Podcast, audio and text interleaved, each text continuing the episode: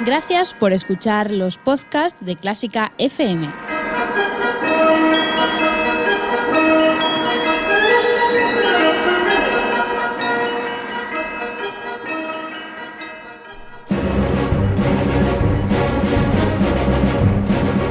Saludos a todos y bienvenidos al duelo de Clásica FM.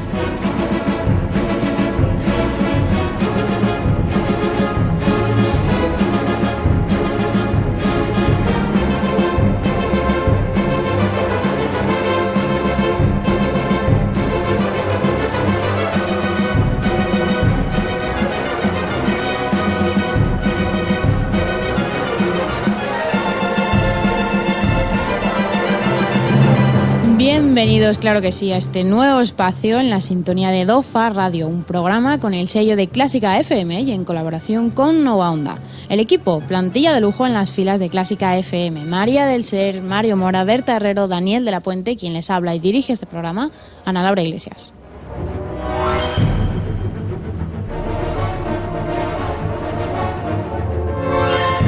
¿Y qué es el duelo de Clásica FM? ¿Es una reña aquí entre presentadores al estilo de la polémica sobremesa de Telecinco? ¿Es un debate entre músicos sobre música, por y para músicos? Pues no, no es ninguna de esas cosas. El duelo de Clásica FM es un combate en argumentos, en obras y en anécdotas entre los más grandes, entre los mejores compositores de la historia. Es un repaso a las mejores y más bellas músicas. Es un viaje en el tiempo a través de la historia y de las historias de nuestros protagonistas. Es una aventura que empieza hoy y que no te vas a querer perder.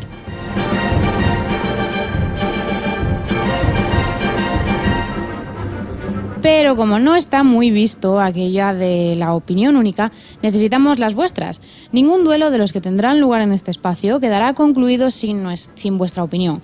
Así que abrimos nuestras redes sociales para conocer vuestro veredicto. Estamos en facebook.com barra clásica FM Radio, en Twitter en arroba clásica FM Radio y en las redes de DOFA facebook.com barra dofarradio.página oficial y el Twitter en arroba dofarradio y las respectivas webs clásicafmradio.com y dofarradio.blogspot.com.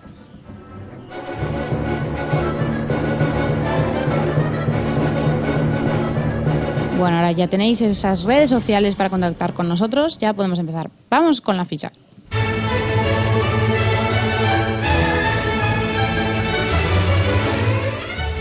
Hoy tenemos como protagonistas y rivales a dos de los grandes grandísimos, Beethoven versus Schubert.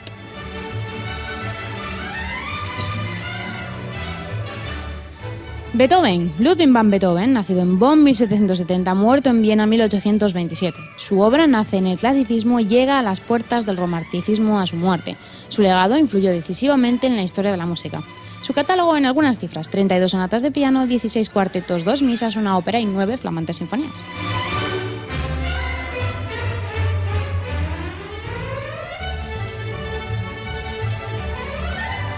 Schubert, Franz Schubert nace en Viena en 1797 y muere en la misma ciudad en 1828. Es considerado el último gran representante de los clásicos a la vez que el introductor del romanticismo. Se le considera el genio del líder, canción para voz y piano, de los que compuso unos 600. Bueno, y ahora que ya tenemos a nuestros protagonistas identificados, saludamos a quien ha venido hoy a batallar por uno de ellos, Mario Mora, director de Clásica FM. Muy buenas. Buenas, ¿qué tal? Bienvenido aquí a este primer duelo y gracias por estar con nosotros. Bueno, es un placer estar aquí, seguro que lo vamos a pasar muy bien. Bueno, pues comenzamos. Clásica FM. Tu clásica.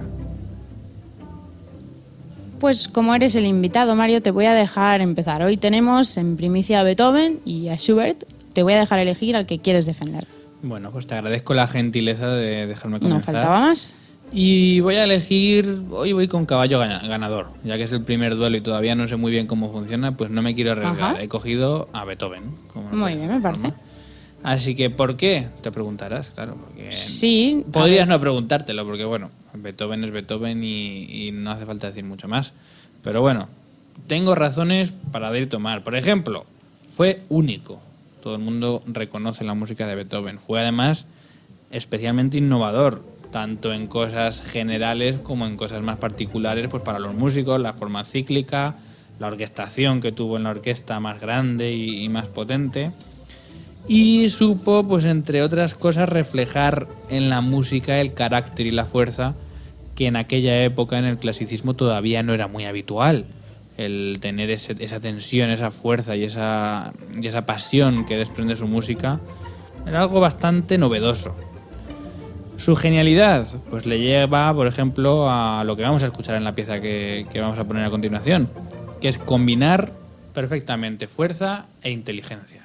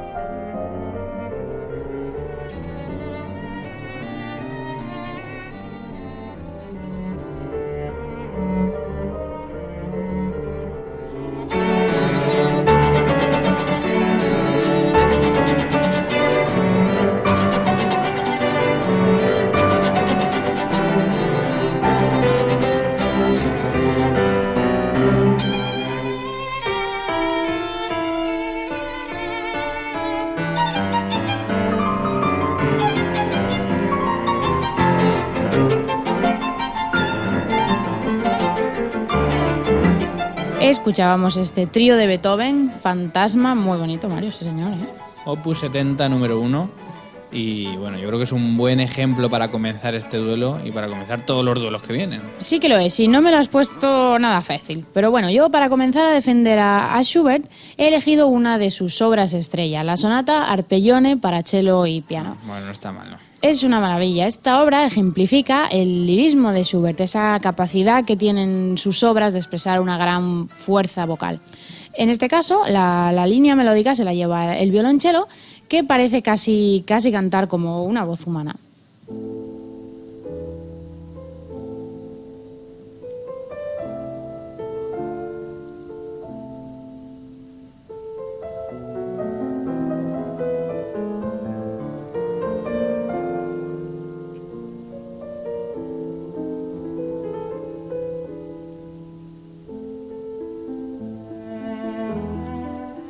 Dicho chelo. Sí, he dicho cello, aunque en realidad, ahora que lo dices, esta, esta sonata estaba escrita para un curioso instrumento desaparecido, que está, era entre un cello y una guitarra. Hoy en día ya no, no se utiliza. Pero espera, espera. Un chelo y una guitarra. Pues era como una guitarra, pero con arco. ¿Pero se tocaba como una guitarra? o Pues yo creo que sentado, como una especie de viola de, de gamba, En la gamba, ¿no? algo así, sí. Ah, bueno, vale.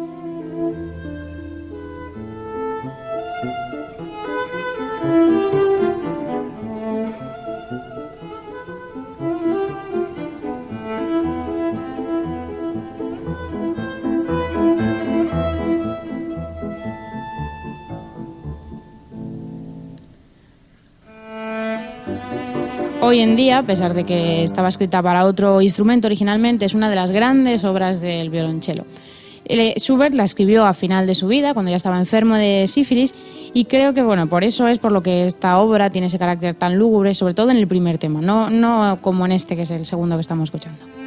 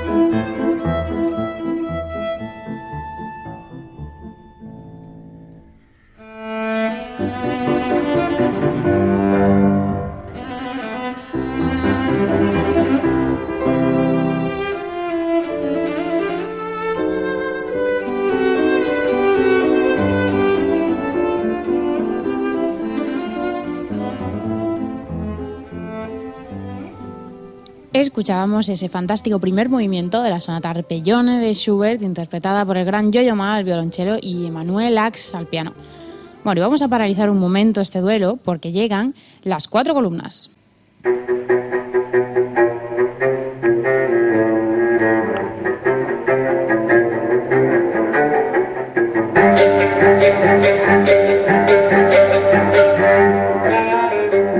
Tenemos así a nuestra colaboradora Berta Herrero. Muy buenas. Hola, ¿qué tal Ana? Muy buenas. Hola, bienvenida una semana más. Hola. Bueno, Berta nos va a llevar en esta sección de viaje cada semana, de viaje por los más famosos y emblemáticos escenarios, auditorios y festivales de todo el mundo.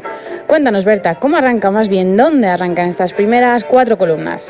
Pues hoy, por ser el primer programa, os traigo la primera sala de conciertos que fue construida expresamente para actuaciones musicales en Europa y además la más antigua conservada del mundo. Es- estoy hablando de la Holywell Music Room en Oxford.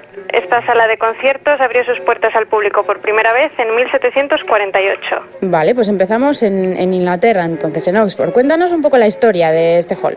Esta sala fue diseñada por Thomas Camplin a partir de la idea de William Ice, que era profesor de música en la universidad.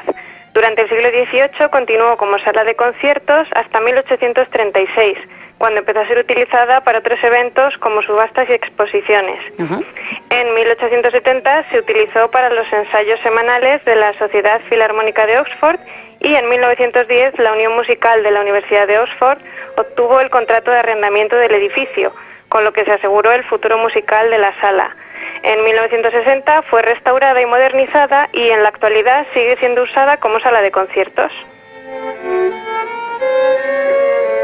Pues sí que tiene historia esta sala. Seguro que han pasado por allí, pues bueno, bastantes protagonistas de este programa del duelo. ¿Alguno que conozcamos? Pues sí, mira, sin ir más lejos, en su estreno, que fue por todo lo alto. En el concierto de inauguración de la sala se interpretaron dos de los himnos de coronación de Händel. Nos quedamos con este, a ver si os suena.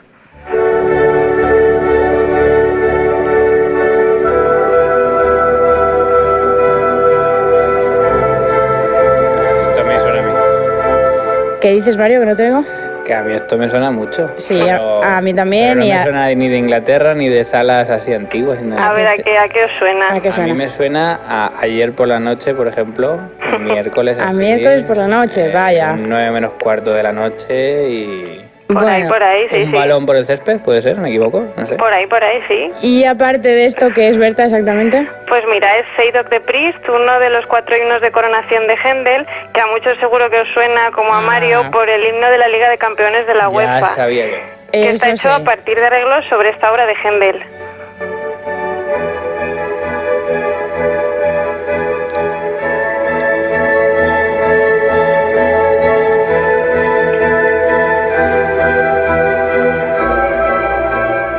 Bueno, ya hemos repasado la historia de este Hollywood Music Room de Oxford. Tenemos también música de la que interpretaban allí. Nos falta, bueno, hacernos una idea de cómo es este fantástico escenario. ¿Nos haces, Berta, un retrato radiofónico para que nos hagamos una idea? Claro, mm, es una sala de planta rectangular con grandes ventanas. El escenario tiene forma cóncava y se sitúa en un extremo de la sala y detrás de la zona de actuación se encuentra un órgano. Las dimensiones de la sala son 21 metros de largo, 10 metros de ancho y 9 metros de altura, con una profundidad de escenario de 4,6 metros. Los bancos para el público están situados frente al escenario y en los laterales de la sala, con capacidad para unas 200 personas sentadas. Os cuento también algunos datos sobre la acústica de la sala. El tiempo de reverberación, es decir, el eco del sonido que va rebotando en todas las superficies hasta atenuarse, es de 1,5 segundos, tiempo que corresponde a una acústica ideal para la música. Ideal. Ideal, sí, sí. Parece que suena mucho, ¿no? Sí, parece mucho tiempo de rebote. ¿Sabes lo que Pues menos sería muy seco. Está. Para, para una persona que habla está bien, pero para la música se necesita un poquito más de rebote. Estaba pensando, Ana, que quizá deberíamos hacer en la web una ficha con cada uno de estos escenarios porque son curiosos Pues- los datos y yo intento pues imaginarme ¿eh? la sala. Pues lo, haremos, lo haremos, Sí. que estará muy bien, seguro. Me parece bien dentro de la, la pestaña de la sección. Genial. Bueno, ¿alguna cosa más que nos quieras contar de las dimensiones, de la acústica o seguimos? Pues que como es una sala pequeñita, el- la sensación del oyente es de un sonido brillante y potente. Ajá, bueno. Pues nada, nos quedamos, creo yo, con todas las ganas de oír música y en directo, que tiene que ser pues una pasada. Y ya para terminar con la sección, ¿alguna anécdota o curiosidad con la que quieras terminar? Sí, como curiosidad, decir que la sala también es famosa por los Oxford Coffee Concerts que se iniciaron en, 1800, en 1986 perdón, y son considerados los ciclos de música de cámara más exitosos del país. Se celebran casi todos los domingos por la mañana durante todo el año y en ellos podemos oír música tan bonita como este trío con piano número 44 de Haydn.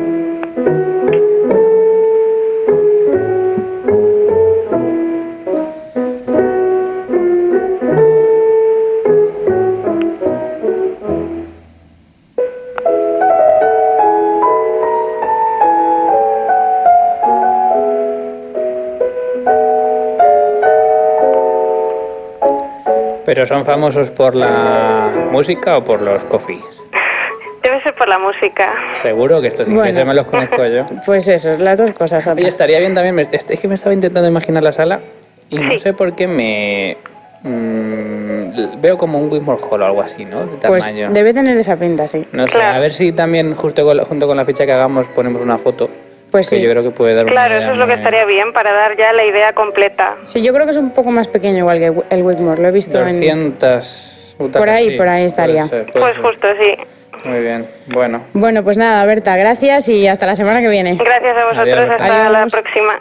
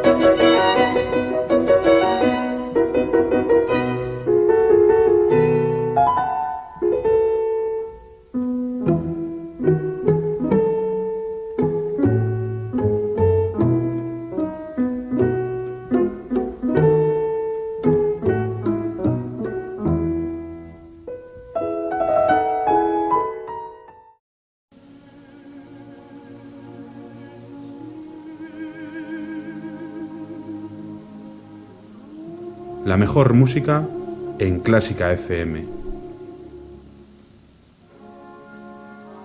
Seguimos en este primer duelo de Clásica FM, hoy entre Beethoven y Schubert, con Mario Mora defendiendo al genio alemán. ¿Qué más cosas tienes, Mario? ¿Qué más nos traes? Bueno, yo creo que podría estar hablando de Beethoven meses, años. incluso. Pero no puede ser, Pero tenemos como tengo poco tres tiempo, asaltos. pues ya he dado mis, mis razones para el primer asalto. Y en este segundo asalto, hombre, quiero recordar algo que todo el mundo conoce, que es la sordera de Beethoven. Sea más fuerte o menos fuerte, pero bueno, es verdad que perdió audición. No Ajá. sabemos hasta qué punto. Entonces, bueno, yo creo que haya que tener muy buen oído interno y ser muy genio para ser capaz de componer pues eh, sin prácticamente oír, sin prácticamente ser capaz de escuchar lo que estabas escribiendo pues para Eso modificarlo. es verdad, demás. eso tiene que ser una locura de conseguir hacer. Pero bueno, mi ejemplo de ahora no va por ahí. Va un poco por la facilidad que tiene Beethoven para el diálogo. Te voy a pedir que lo pongas y ahora te explico lo que pasa en este ejemplo.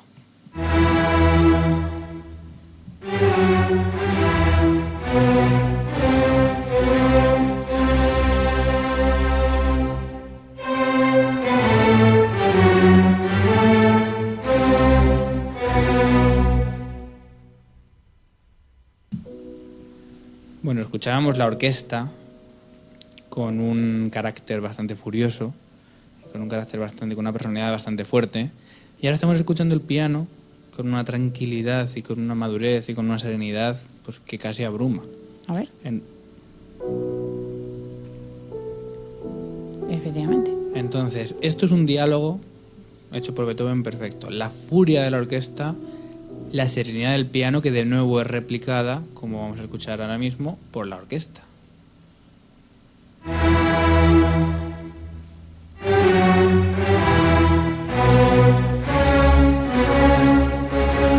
Y esto no acaba aquí. Si escuchásemos el movimiento entero, que desgraciadamente no tenemos tiempo, veríamos cómo esta discusión la va a ganar, aunque parezca mentira, el piano.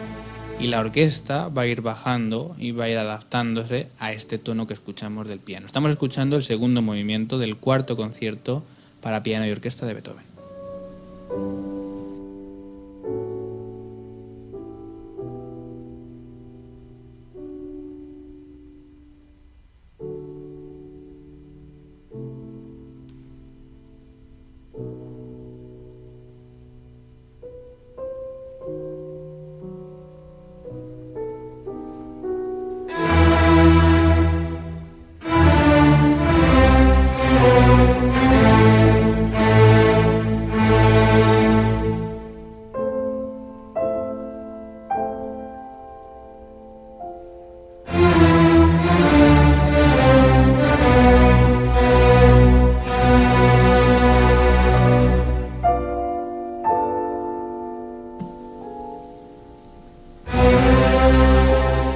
Dejamos este combate entre... Pero no me lo quites, hombre. Tenemos que seguir adelante con nuestro propio combate. Antes no- de que sigas, es- yo creo que desde mi punto de vista es una de las músicas más inteligentes que ha escrito Beethoven. Y es, os recomiendo a todo que lo escuchéis si, si podéis entero. Sí, la verdad es que es una genialidad hacer esto. Bueno, en cualquier caso, yo como A ver si me ganas siguiente... ahora con esto. Bueno, espérate a ver lo que traigo. Como siguiente y contundente argumento decía, traigo la última obra que escribió Schubert, a unos cuatro meses de morir, el pobrecillo. Es su novena sinfonía en do mayor, la grande que llaman, que escribió impresionado tras oír la novena de Beethoven y que muchos la consideran hoy día una de las pocas obras a la altura de la misma.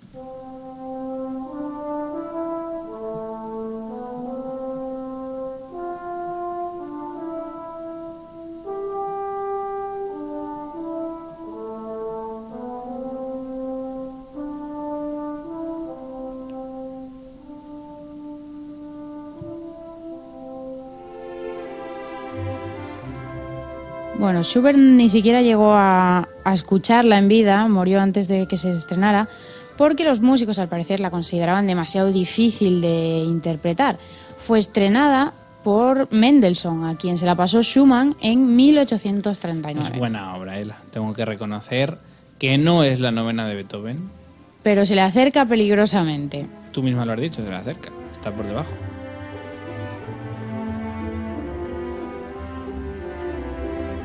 Juego de palabras ha sido eso. ¿Dejamos aquí No duelo? quería ¿Lo decir eso. dejamos aquí ya? No, no, de eso nada. Yo antes, como argumentos, quiero esgrimir que en esta obra también aparece el lirismo del que antes hablaba de Schubert con una fuerza enorme. Los temas se suceden, captando la atención del espectador en los 50 minutos que dura uno tras otro.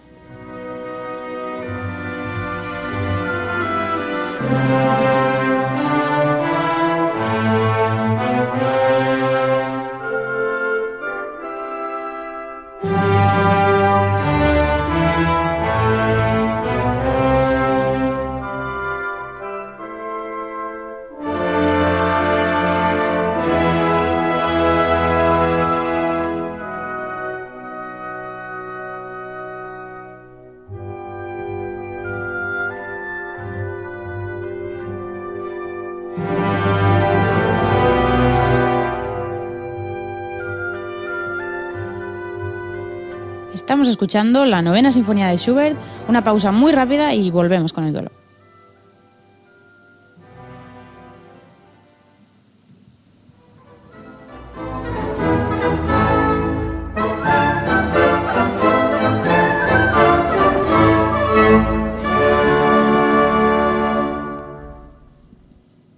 Acabamos de escuchar la ópera Le Orfeo de Claudio Monteverdi en la sintonía Oye, oye, de- oye, oye, pero ¿y ese tono qué haces? Estamos en una radio de música clásica. Anda, anda. ¿Y qué tendrá que ver? Clásica FM.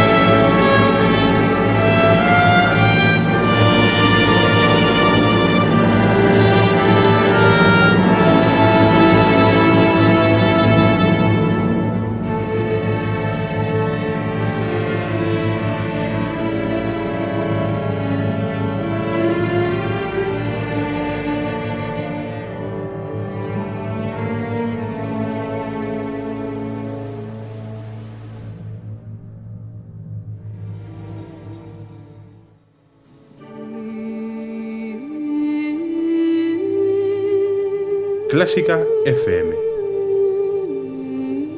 Tu clásica.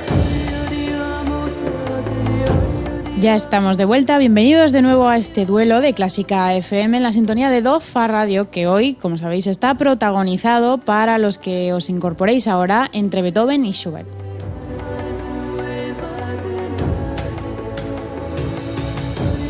Pero antes de continuar con el duelo en sí, nos vamos a ir de viaje por un, momento. Vamos a abandonar incluso toda esta música que estamos escuchando y nos vamos a ir a buscar la música en las letras.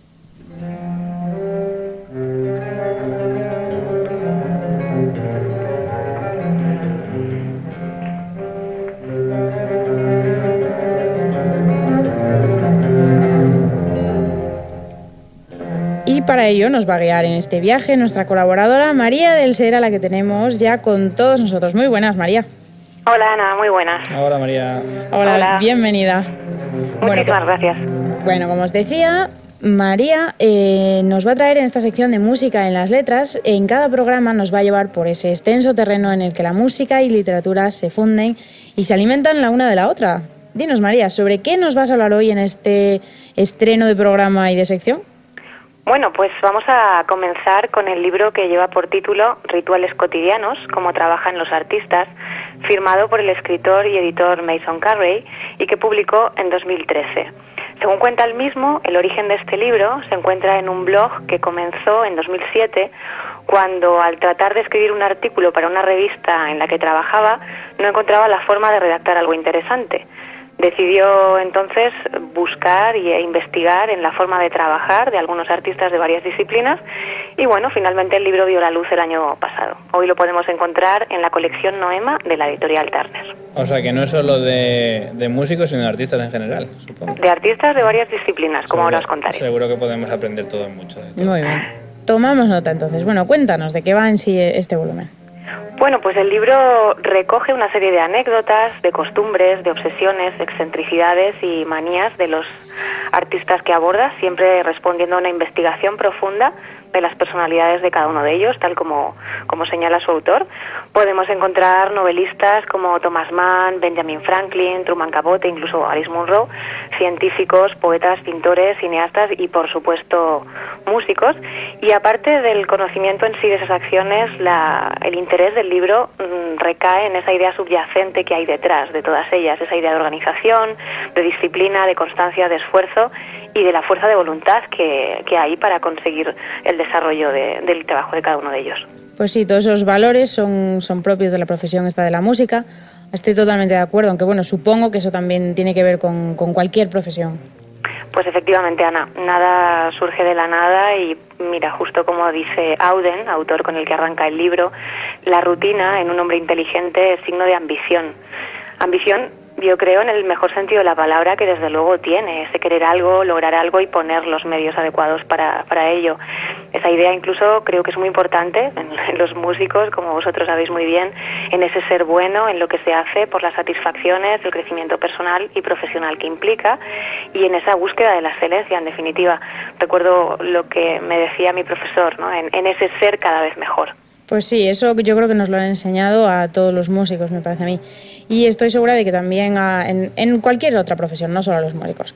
Y bueno, además al hilo de, que esto que, de esto que dice sobre la excelencia, hace unos días yo leía en un blog de pedagogía y docencia, creo recordar que era, un artículo que abogaba por enseñar la excelencia en lugar de la perfección, que creo que bueno, eso puede añadir solidez a este proceso de superación personal tan típico de los músicos.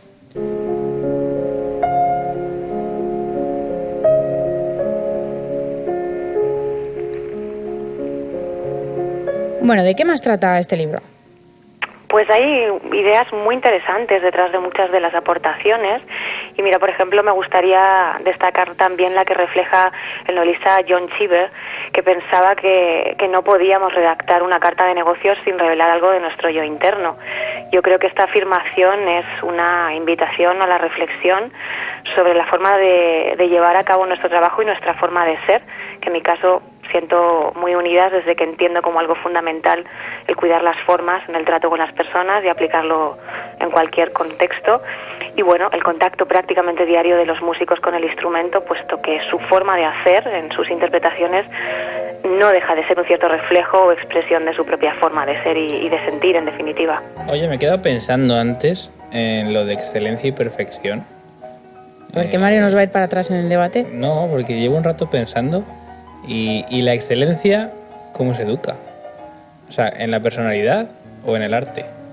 La excelencia, no, en la personalidad, claro. En la personalidad. Sí. Pero con el arte como, como medio. No, se refiere a simplemente buscar pues algo algo que dé un resultado muy bueno, más que una perfección como un modelo fijo que, que, es al que tienes que aspirar. ¿Tú estás de acuerdo en la excelencia antes que en la perfección, no, María? Yo creo efectivamente más en la excelencia, en esa búsqueda de la satisfacción, ¿no? en el hecho de trabajar y de concebir cada cosa que se hace con un cierto mínimo de calidad porque yo creo que tanto la excelencia como la calidad van, van íntimamente unidas.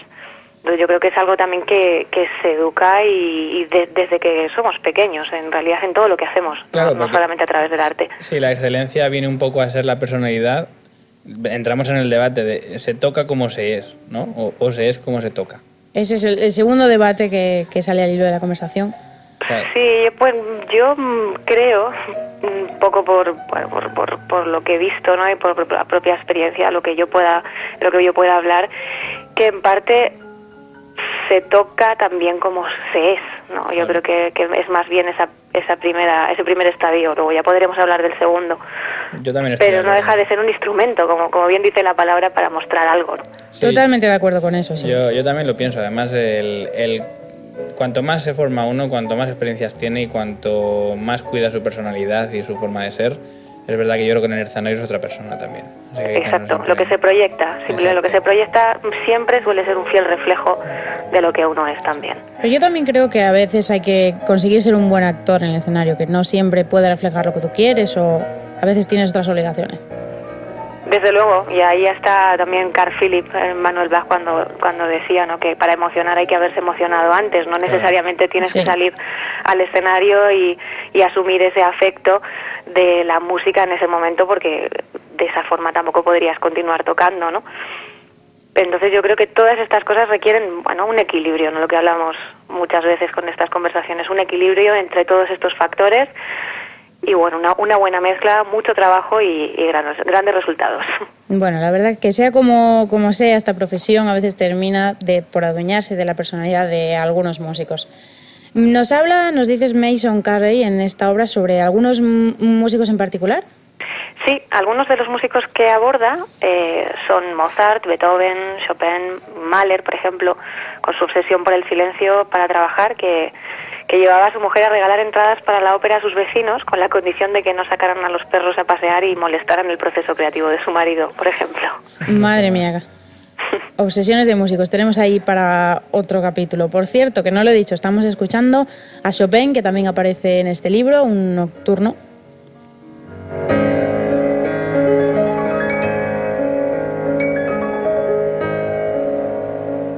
Bueno, seguimos. ¿Qué más autores aparecen en este libro? Pues también aparece John Adams, a quien, por cierto, la Orquesta y Coro Nacionales de España dedicó su carta blanca la pasada temporada. Aparece también Steve Reich, Stravinsky, Satie, Glenn Gould, George Gershwin, Rachmaninoff, Schubert o, Liszt, entre algunos de los que recoge. Y eh, insisto en esa idea de que el valor reside en el trasfondo de su contenido, en esos aspectos que hacen referencia siempre al orden diario su trabajo, a horas concretas, para acciones concretas, determinados hechos organizados. Bueno, como dice el título, una cierta rutina para trabajar. Bueno, pues queda apuntado sin duda este rituales cotidianos, cómo trabajan los artistas de Mason Carey. ¿Algún apunte final que nos quieras hacer, María? Pues sí, mirad, no quiero terminar mi intervención sin dejar de leeros este pequeño fragmento de las reveladoras palabras del director de cine Ingmar Bergman, que aparecen, por supuesto, en el libro y que se presentan como una nueva muestra clarísima, diría yo, de la relación y los íntimos vínculos entre las artes. Yo estoy segura que por el trabajo de los músicos, en este caso, no va a resultar muy lejano. Dice como sigue. ¿Sabe usted lo que se hace en cine? preguntó Bergman en una entrevista en 1964. Ocho horas de duro trabajo cada día para obtener tres minutos de película. Y durante esas ocho horas habrá tal vez solo diez o doce minutos, si tienes suerte, de verdadera creación. Y tal vez ni los haya. Entonces, tienes que prepararte para otras ocho horas y rezar porque esta vez sí lleguen tus diez minutos buenos. Pues cuantísima razón, sí, señor. Gracias, María. Muchísimas gracias a vosotros. Adiós. Hasta luego. Clásica FM. Tu clásica.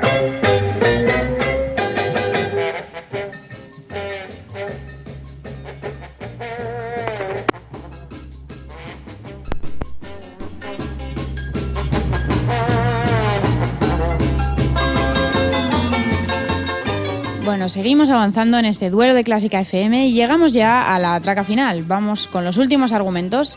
Mario, ¿algunas en la manga que tengas guardado para ahora? Pues siempre me quedarán ases. Por cierto, muy bien la sección esta, eh, me ha gustado mucho. Muy interesante, sí, Me señor. gusta mucho, a ver si tenemos todas las semanas. Eh, ¿Qué más te puedo contar de Beethoven? Pues un montón de cosas. Eh, ya he hablado del diálogo, he hablado de la pasión que le pone y de la fuerza. Pero hay otra cosa que también tiene que es el ritmo. Eh, yo escuché esto que vamos a, escuchar a continuación, escuché hace muy poco en directo y te levanta del asiento, sobre todo cuando está bien interpretado. El tratamiento virtuoso que tiene la orquesta, pues sobre todo incluso llegas a ver a los contrabajos eh, agobiados con tanta nota que no es eh, común en este tipo todavía en este clasicismo en, la- en el que estamos y, y te levanta del asiento del ritmo que tiene y de la fuerza que tiene así que escuchamos mi último ejemplo el, movimiento esquerzo de la tercera sinfonía heroica de Beethoven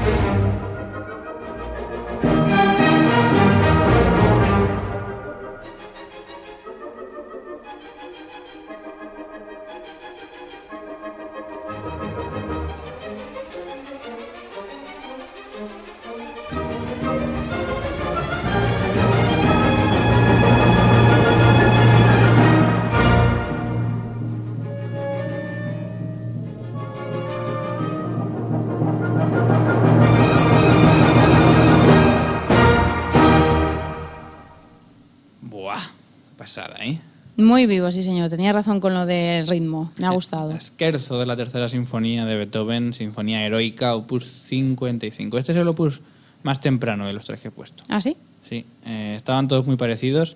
Cuarto de Beethoven era opus 57, 58. Ujú. Y el trío era opus 70. O sea que. Bueno, pues vamos a pasar, vamos a dejar a un lado esta sinfonía heroica de Beethoven. Y yo, bueno, me he guardado para el final nada más y nada menos que el quinteto para cuerdas de Schubert, que es considerado una de las cimas de la música de cámara de todos los tiempos. Casi nada.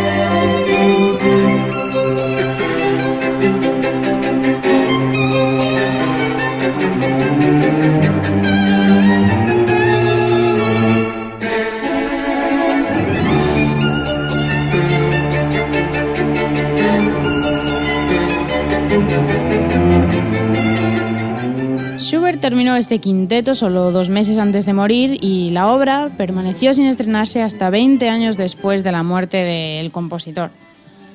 Schubert eh, no utiliza el, el esquema tradicional de cuarteto con una segunda vio- viola, sino que incorpora un segundo cello. Esto libera al primer cello y lo incorpora a la línea melódica, dando lugar a líneas melódicas como esta. Pero solo hay un chelo.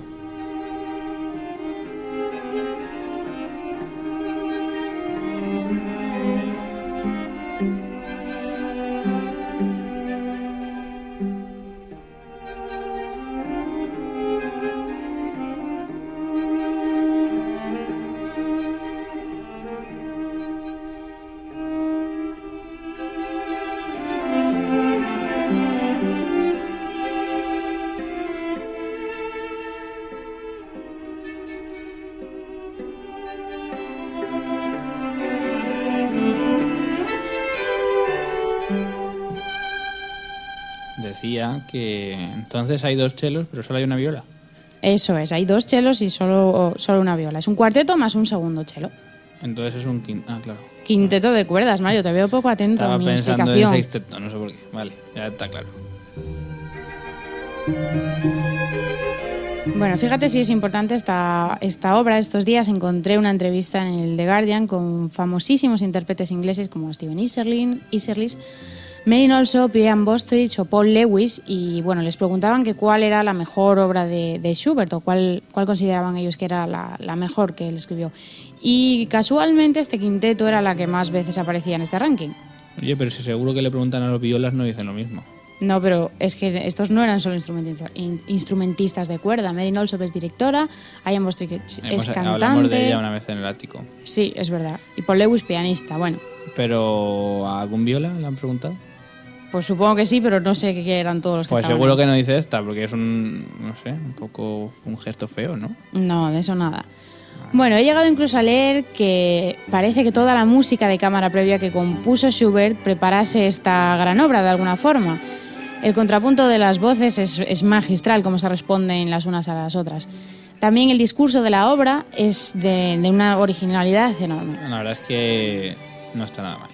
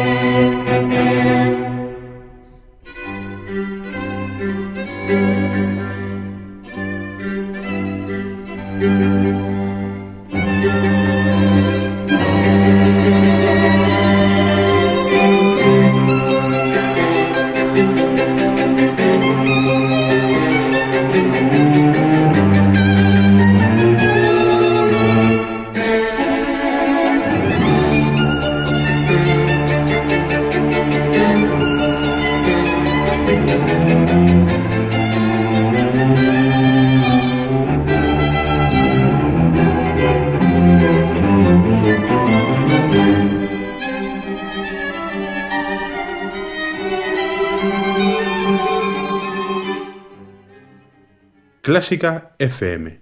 Tu clásica.